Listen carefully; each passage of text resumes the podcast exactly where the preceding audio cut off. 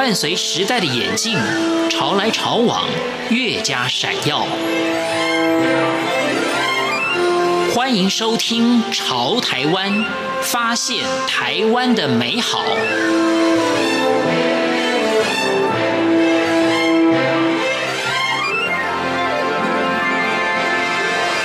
欢迎收听《潮台湾》，我是徐凡。风格整理收纳师宋永新，他是实践服装系毕业，他也到了英国念了设计品牌的硕士。他在服装设计界有十年的经验，从事了外销服装设计、百货女装品牌以及自创品牌，同时他也有三年的进口服装品牌的销售的经验。在今天节目当中，我们就一起来了解什么是风格整理收纳师。欢迎收听。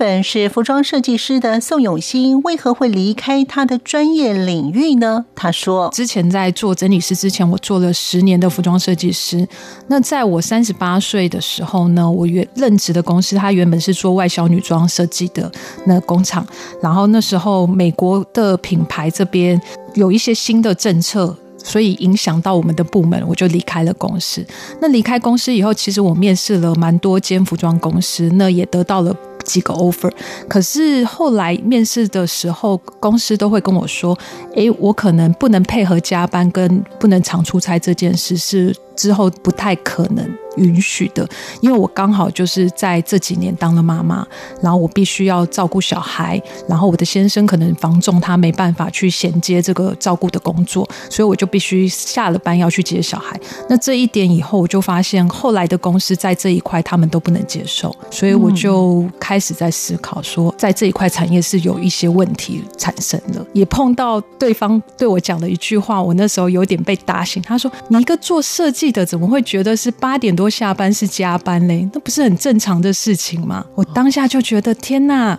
八点多下班叫正常，我到底是在哪一个平行世界？六点要接小孩，可是我的产业不允许，所以我那时候就开始在思考，说我该不该继续留在这个产业。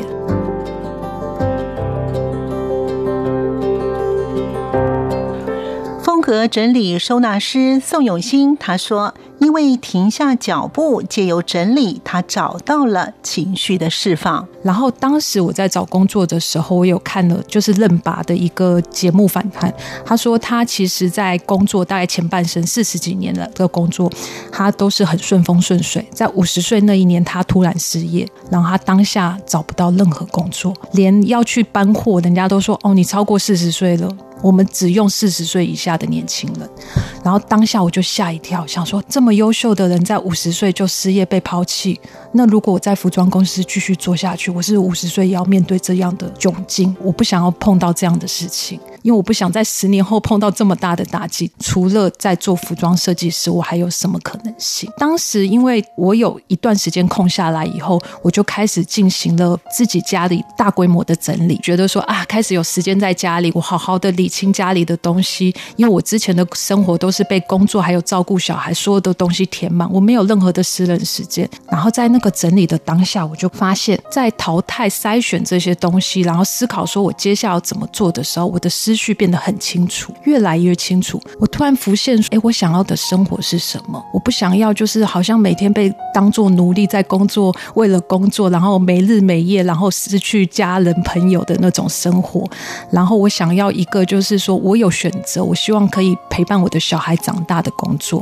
我就越来越清楚。这段整理的过程中，我得到了一个心灵上的一种算是对疗愈，就是之前有被压迫的那种感觉。觉被石头累积在胸口的那种重量都瞬间被释放了，我就觉得哇，那个感觉真的好棒哦，很神奇。整理的过程中，上网查说整理还有什么技巧可以让环境变得更好的时候，发现台湾有整理师这个工作，哎。第一次听到整理师这个工作，我就开始就查说整理师可以做创业或者去哪找工作，然后参加了几个就是前辈整理师的创业讲座，然后他们分享了一些怎么从踏入整理师，还有他们在这个产业过程中的发展。我突然觉得说，哇，这不是我接下来可以前往的方向，自己觉得很神奇。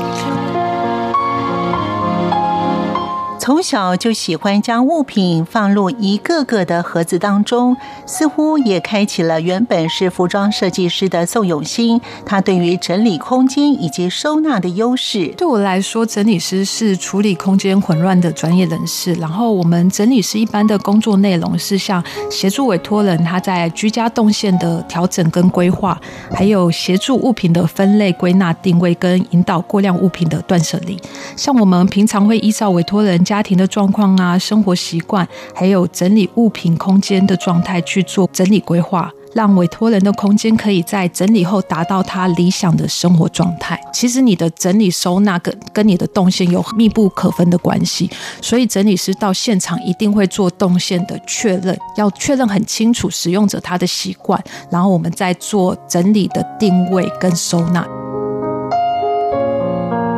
和整理收纳师宋永新，他也谈到他自己如何成为一位收纳整理师，以及各国收纳师的。概况，整理师目前最基本要五个条件，第一个是你的整理的专业知识跟技术，然后第二个是体力，然后第三个是细心跟同理心，然后第四个是反应速度，最后一个是沟通能力。基本上整理它是对人的东西，而且是现场很激动临时的，所以你的所有的反应能力、你的沟通能力、你的同理心都要。一次发挥，重点是你不能失去你原有的专业判断。现在全世界，美国啊、欧洲那些，其实南美洲也都有整理师，他们都有不同的整理协会。因为整理最早的概念可能可以追溯到九零年代，因为日本它的文化在这一块他们是比较严谨的，他们对秩序的要求很多。台湾学习日本的东西还是比较多，对于文化的传承来讲。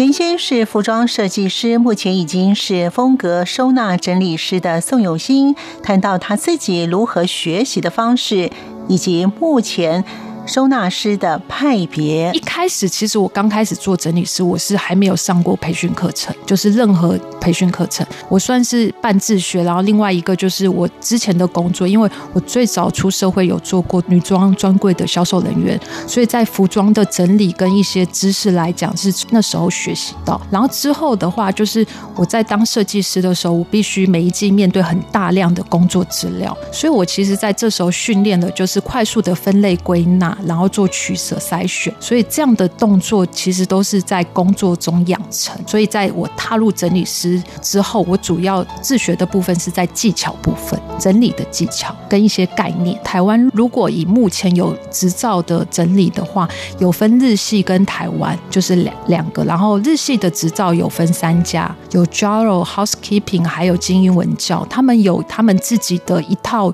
从日本原封不动来台的他们的整理课程，台湾的话本身就是有一些可能原本台湾早期的线上前辈，他有做一些培训课程，像是易收纳的 Sasha，他是第一个在台湾开培训课的整理师。台湾的整理师的课程，他就会比较贴近本土台湾自己人的习惯去做发展。后续还有一些像文化大学，它有高端整理师的培训课，就是有开始越来越多台湾自己本土课程有出现。那目前就是主要是先以整理师的。证照发照为主，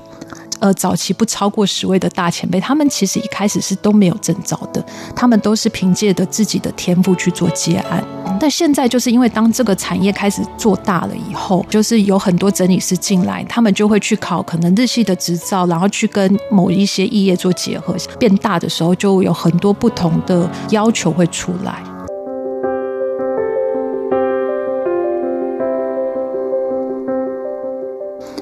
目前已经是专业的风格收纳整理师的宋永新也谈到他自己如何跟个案的沟通。他说。通常我们一般就是接到案子的话，会跟那委托人先有做电话咨询，这时候委托人就会传一些图片给我们看，就是他整理的空间。那这时候我们就会跟委托人确认他的使用状况跟家庭状况，因为这会影响到后续的整理的规划安排。讨论完以后呢，我们就会约的时间到府，当下我们再会重新再确认说空间的状态是不是跟咨询的一样。如果没有问题，我们就会开始进行整理的动作。然后通常一个空间整理第一步就是先下架，所有东西要下架，就是会产生感觉很混乱的时候。可是因为这个下架有必要，是通常会找到整理师的委托人，他通常不知道他自己空间有什么，他就是可能是习惯堆放。然后久了以后就忘记空间有什么，所以这些空间的东西都没被活化使用，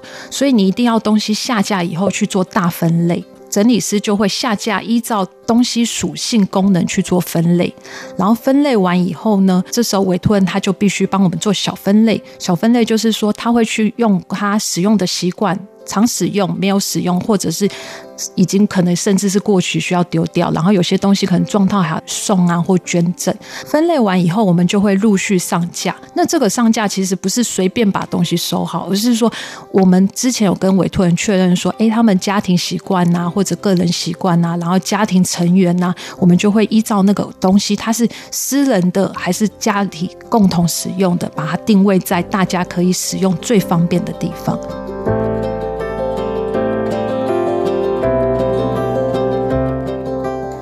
格整理收纳师的宋永新也谈到他的个案温馨的故事。我的整理个案很多都是妈妈，他们其实生活就是跟我以前很像，就是被工作或者是家庭照顾小孩围绕。可是当他们一开始很无助的来求助我以后，到事后整理完，他们那种。好像如获新生的那回应，就是他会回复说：“哇，现在就是不用再花时间整理啦，小孩跟老公他自己就会把东西收好。”他们那样很激动的反应，有时候很开心的告诉我这些事情，让我就觉得说好棒哦！就是因为这个动作，让很多人生活免免去家务，然后找回更多自己的时间。就是委托人说：“哇，他现在终于可以追剧了，不用再追小孩了。”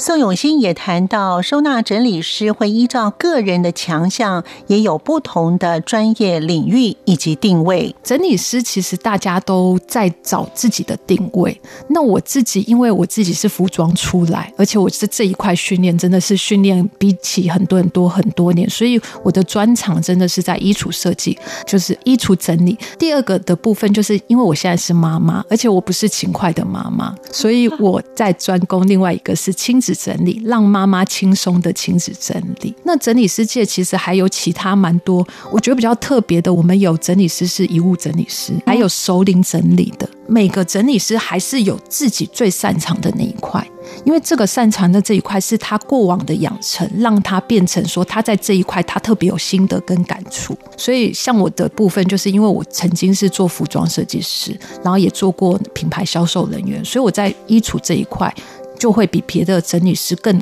快速灵敏，可以去做出判断分类。风格收纳整理师的宋永新也谈到，之前是服装设计师，到现在是收纳整理师，对自己的最大的改变。我自己当整理师以后，我觉得最明显的就是物欲降低。当你看到，还有你接触的个案，你看到很多的东西不断的被筛选、筛选再筛选以后。就会开始思考说，每个物品到我们身边的目的是什么？然后，那我为什么当初要带它到我身边？如果我最后还是舍弃它的话，所以我自己在以前设计师的习惯来讲，我现在买东西就变得更谨慎。真的是以需求为主，然后另外一个我就是觉得说，因为当你的物欲降低，你就会开始花更多时间在探索你内心的部分，所以我就觉得说，整理师其实这个工作让我更看清我自己想要的东西。日后的规划就是目前就是继续就是先把整理师这件事情做好，因为我自己本身有一点就是以前是做设计会画图，我希望看有有没有机会可以就是把我的插画专长跟整理师的专业结合去做一些发展。风格收纳整理师宋永新，他的强项之一是规划日常穿搭的理想衣橱，这跟他之前担任服装设计师是有相当的关系。但是他说这项的服务，他还在思考该如何做。感谢您的收听，我们下次见。